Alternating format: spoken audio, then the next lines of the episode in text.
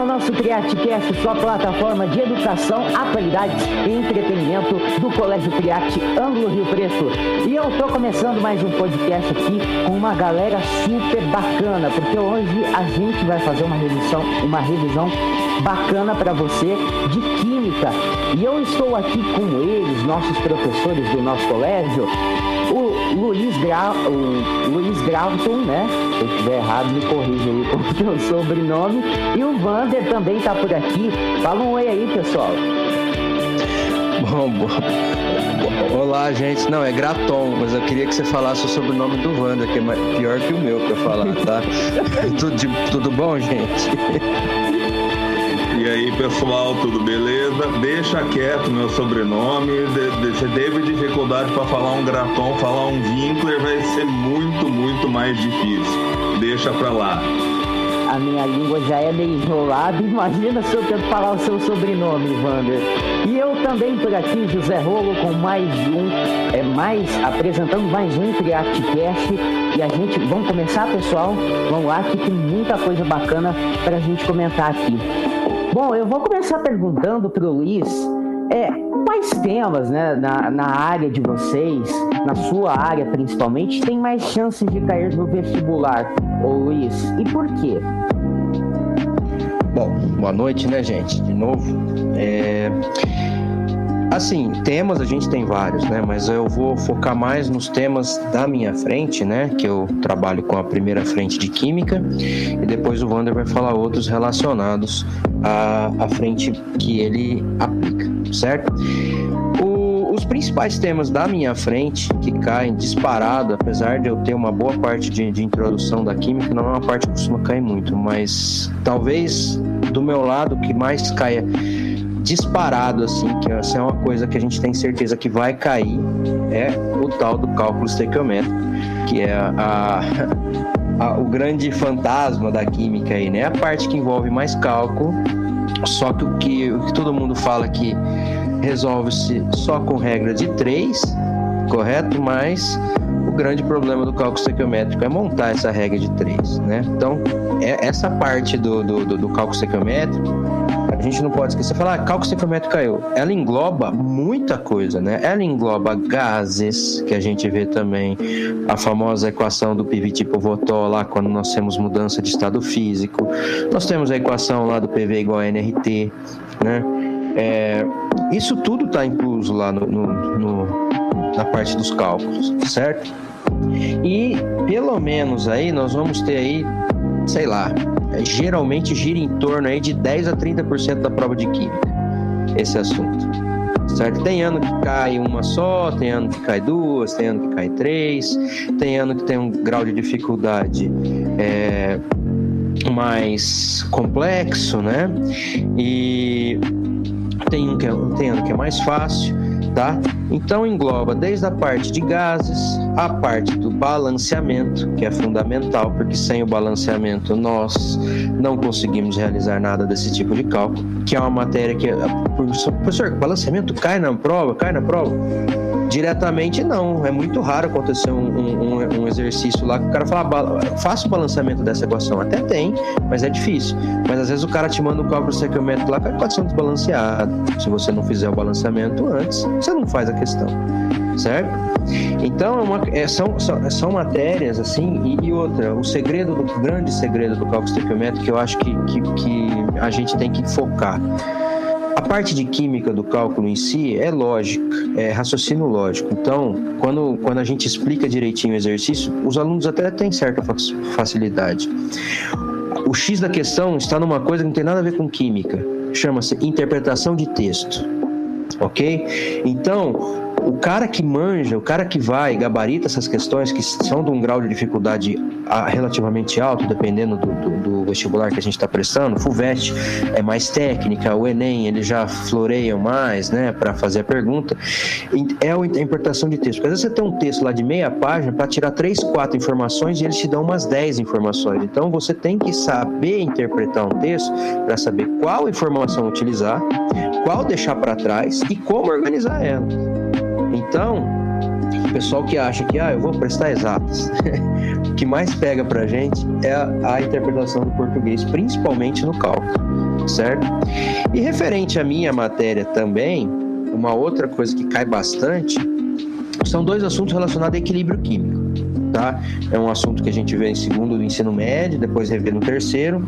O equilíbrio químico em si, ele costuma cair bastante, principalmente falando de pH, mas quando ele não cai na forma de pH, que ele cai o equilíbrio em si, em exercício de primeira fase, a maior parte deles cai a parte de deslocamento de equilíbrio. Né? A gente aprende até a calcular as constantes tal, cai de vez em quando, mas a parte de deslocamento o pessoal gosta de cobrar bastante. E a parte de pH também, certo? Que também é, é a parte de pH é equilibriônico, né? Por que, que isso? Por que, que eles gostam de cobrar isso? Porque são, são assuntos que a gente consegue relacionar com o nosso cotidiano. E o vestibular ama pegar a, a, as ciências da natureza e assuntos que você consegue fazer a ligação com o que a gente vive no nosso dia a dia. Né? Então, esses assuntos que a gente consegue relacionar, depois tem parte da matéria do Wander também que a gente relaciona o tempo inteiro com o cotidiano, que é a parte que cai bastante, a gente tem que ficar muito esperto. E pH não é difícil, apesar de existirem alguns cálculos um pouco complexos de, de, de logaritmo e tal, que é uma parte, mas é tudo logaritmo base 10, é mais sossegado. Então, o, é, essas duas matérias, eu acho, com referência à minha, à minha parte, são as disparado que as que mais caem. Lógico que existem outras, tipo assim, que a gente vê a introdução da química, é, modelo atômico, essas coisas tudo cai, cai, mas com a frequência muito mais baixa. Mas essas duas disparadas, as que, que eu, se eu posso, posso ter uma certeza, principalmente com o estequiometro, que vai cair é ele. E não é uma questão só que cai. Beleza? É, sobre esse fato aí de você falar que várias questões, eles pegam coisas do nosso cotidiano, acionam isso, é bem aquilo que você falou, né? É importante a gente ficar atento, principalmente na hora da interpretação de texto. Aliás, pessoal, vocês estão acompanhando aqui o nosso programa, fique atento, porque em todas as revisões os nossos professores estão comentando isso aí, de a gente ficar atento na interpretação de texto, principalmente na hora de interpretar as questões. Agora eu faço a mesma pergunta para o Vander. É, qual tem mais chance, quais áreas né, da sua matéria tem mais chance de cair no vestibular? E o porquê? Conta um pouquinho para a gente, Vander. Boa noite para todos, então, novamente. O que acontece na minha área, ela se resume basicamente em duas frentes, mas duas frentes muito pesadas, bem poderosas, que é justamente química inorgânica e química orgânica. Pode parecer que é pouca coisa, ele está falando só de dois assuntos. Mas química orgânica, por exemplo, é um assunto desenvolvido em um ano inteiro. A química inorgânica, ela leva menos tempo mas essas duas disciplinas, essas duas frentes da química têm em comum a questão da continuidade. É aquela ideia de você aprender um conceito que te carrega para o conceito da frente e para o próximo e assim adiante. Dentro da química inorgânica, por exemplo, você começa estudando ácidos, que aparentemente não é uma matéria difícil.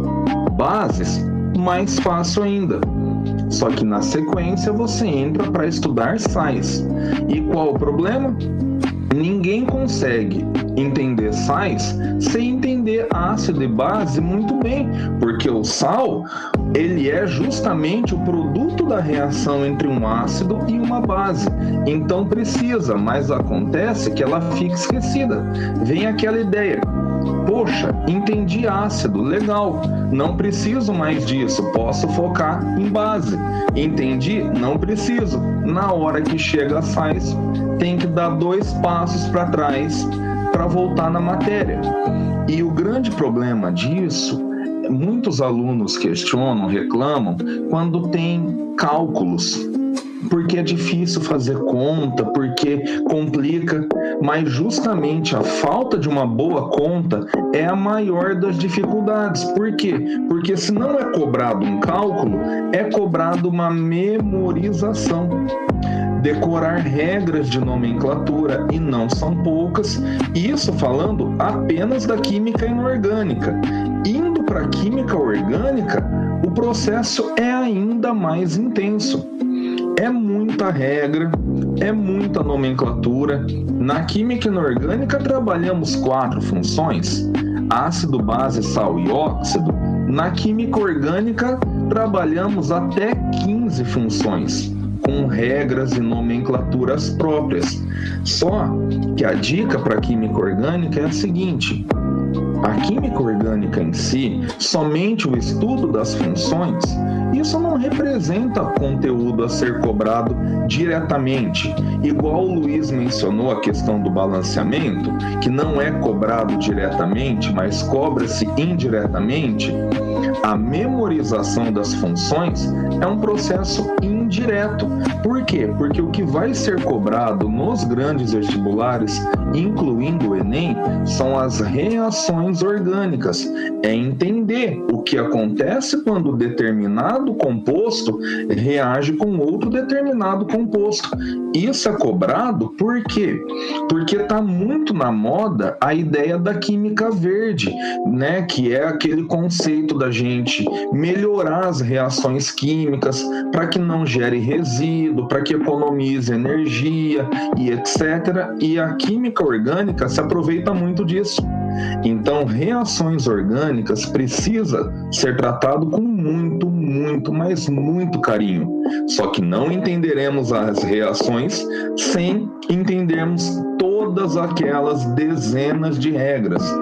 E por último, para aliviar um pouquinho ou não, vem a parte da eletroquímica, que cai bastante, é muito cobrado. Por quê? Porque a eletroquímica está ligado diretamente à geração de energia. É o princípio que nos traz as pilhas, por exemplo.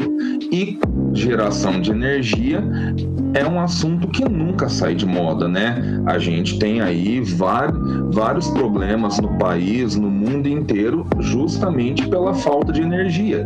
Então, pilha se torna bastante cobrado e a parte final, que é a eletrólise, dentro da eletroquímica também é muito cobrada, com todas as regrinhas de consumo de energia para geração de produtos, que é o inverso da pilha, que consome os produtos para gerar energia. E essas são as, as partes da minha matéria que mais costumam ser cobradas. Logicamente, de uma forma bem resumidinha, que a gente não tem todo o tempo do mundo, mas basicamente é isso. Bacana. Agora eu vou de novo perguntar para o Luiz, né? É, como que a gente pode fazer uma boa prova? É, não só na área do Luiz, né? Mas também do Vander, já já também vou perguntar isso para ele. Como que a gente faz uma boa prova, né? Principalmente na sua área, como a gente interpreta bem ela e como chegar a uma resposta boa, porque a gente sabe que muitas vezes no vestibular tem pesa um pouco e a gente fica bastante perdido, né? Bom, é, não muda muito em relação às outras matérias, mas acredito que quando você vai fazer uma prova de química, a primeira coisa que a gente tem que ver é estar preparado psicologicamente para o efeito visual da questão porque muitas vezes uma que, questões simples ocupa uma página inteira cheia de equação para lá, para cá, com fórmulas, principalmente na parte do Wander lá de química orgânica, você vê uma, um monstro de uma estrutura química lá e às vezes a questão é ridiculamente fácil e às vezes porque o aluno bateu o olho e falou, nossa, isso eu não sei fazer, desiste vai embora e ele perde uma questão que estaria ganho. Né? Então, não se assustem com equações e estruturas mirabolantes, que isso é relativamente normal. E às vezes uma questão pequena é muito difícil de ser feita. Mas, principalmente, que, eu, que além disso, dessa parte psicológica aí, eu acho que a gente tem que fazer o seguinte: a gente tem que focar numa coisa. Gente, é, eu já falei, óbvio, da interpretação de texto, mas assim, é, Existem algumas dicas em química que a gente vai ver que é em química geralmente hoje em dia um pouco menos porque fornece a tabela periódica na prova, né? Menos no Enem, né? O Enem não é fornecido, mas os outros vestibulares acabam fornecendo. Mas uma dica que às vezes tem algumas formas, algumas coisas que você confunde, que eu gosto de dar para os alunos é dar uma olhada, hora que, depois do texto tem sempre escrito lá dados da questão. Aí beleza, você vai lá nos dados, você já vai ver. O cara me deu ou massa molar, ele me deu a constante lá da, da, da, da equação dos gases, né? Do, do PV igual a NRT. Se você, você olhou lá, você bateu o olho, você viu que tem o R da constante, do, do, você já sabe que você vai usar aquela forma, certo? Então, ficar muito esperto, muito esperto é, nas questões de química com unidade. Os caras amam colocar um centímetro cúbico e pedir a resposta em litro, ou vice-versa, sabe? Colocar a questão em grama e pedir em quilo ou tonelada, e o pessoal costuma errar muito simplesmente porque esquece de converter unidade. Então, essas dicasinhas na hora da prova é, são é uma atenção que a gente tem que ter para não errar para não errar por besteira. Eu falo, lógico, você às vezes tem questão lá que você vai, não vai saber fazer isso, é normal.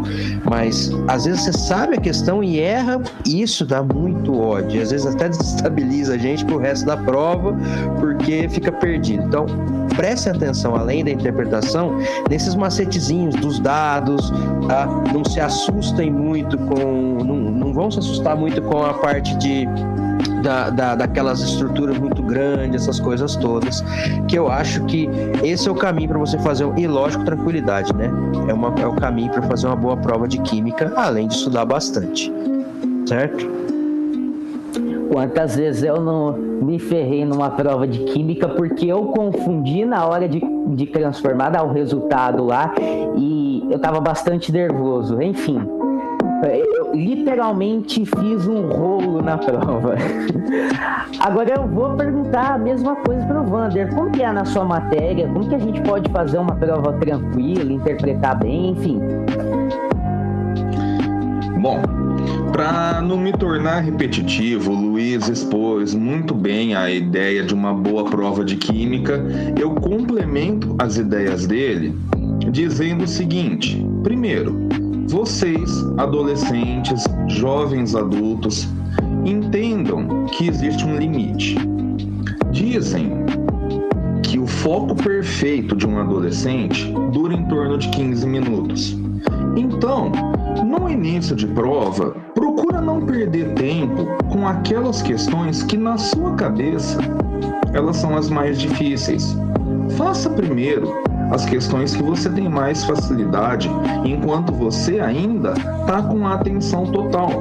Passado esse tempo, aonde naturalmente o foco começa a espalhar, é a hora de você ir para as questões que talvez você olhou, você tenha olhado ali falando, nossa, isso é difícil. E treino, treino é fundamental.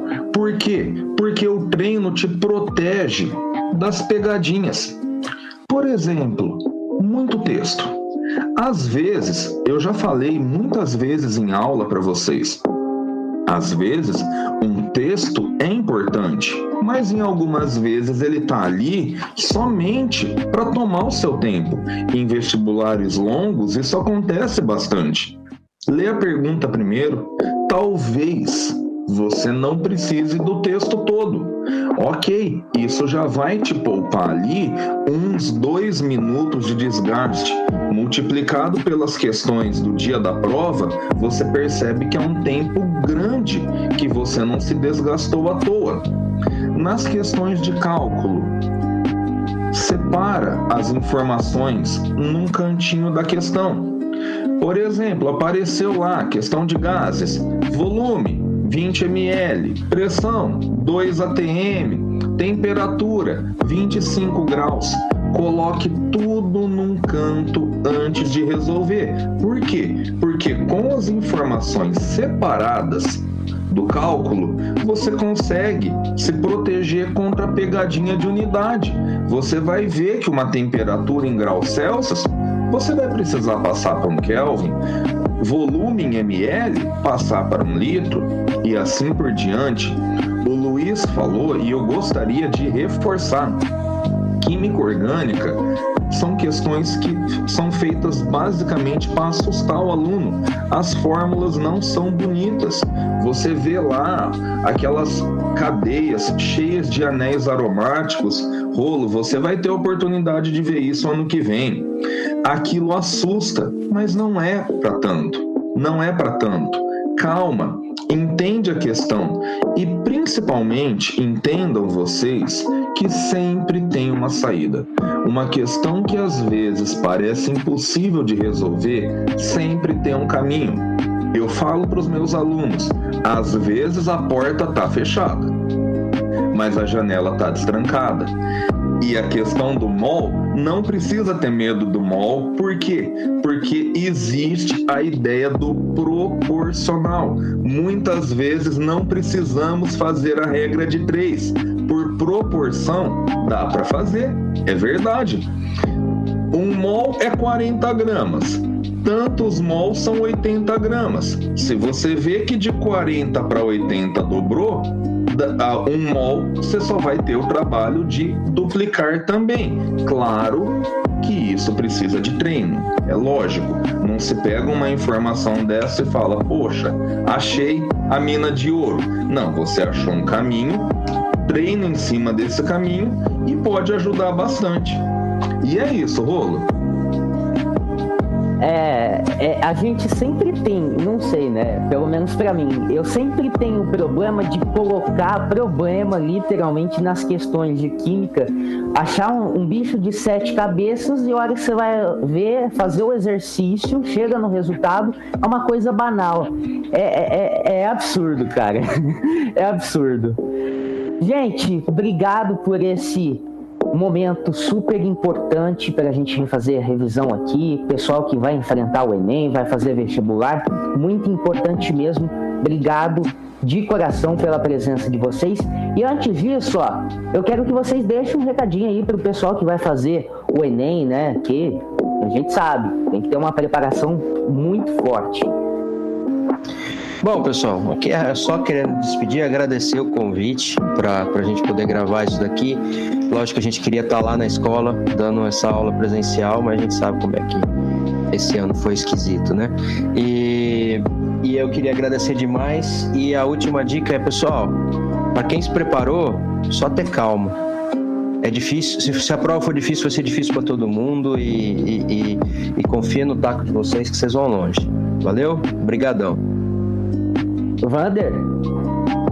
Reforçando aí, pessoal, a, as palavras do Luiz, gostaria muito de agradecer ao colégio pela oportunidade, ao Armando por organizar, receber a gente aqui, ao Rolo por estar aqui intermediando de forma brilhante nosso futuro William Bonner aqui, se Deus quiser, e reforçar a ideia da tranquilidade é tudo. Às vezes, pessoal, na hora da prova, pode bater o desespero, dar o tal do branco. Isso acontece. O que fazer nessa hora? Fecha seu caderno de questões. Fecha, fecha seu caderno de questões, respira fundo, pede para ir no banheiro, pede para tomar água. Não leiam uma prova enquanto vocês estão desesperados. Aquilo só vai aumentar o desespero com coisas que não são difíceis. E isso não é para química, isso é para um geral, qualquer prova. Tá desesperado? guarda, fecha, pode fechar o seu caderno, levanta a mão, fala, ó, oh, preciso ir lá tomar água, preciso ir no banheiro a calma volta porque tranquilidade é tudo para qualquer prova. Muito obrigado pela oportunidade, pessoal. Valeu, pessoal, valeu mesmo pela presença de vocês dois aqui nessa revisão super legal. E esse foi o nosso CriArtCast, sua plataforma de educação, atualidades e entretenimento do Colégio Criarte Rio Preto. Fique atento nas plataformas digitais para ouvir o nosso programa, Spotify, Deezer e Google Podcasts e muito mais. Obrigado mesmo. Ah, e fique atento às nossas redes sociais do Colégio Triarte para não perder nenhum episódio.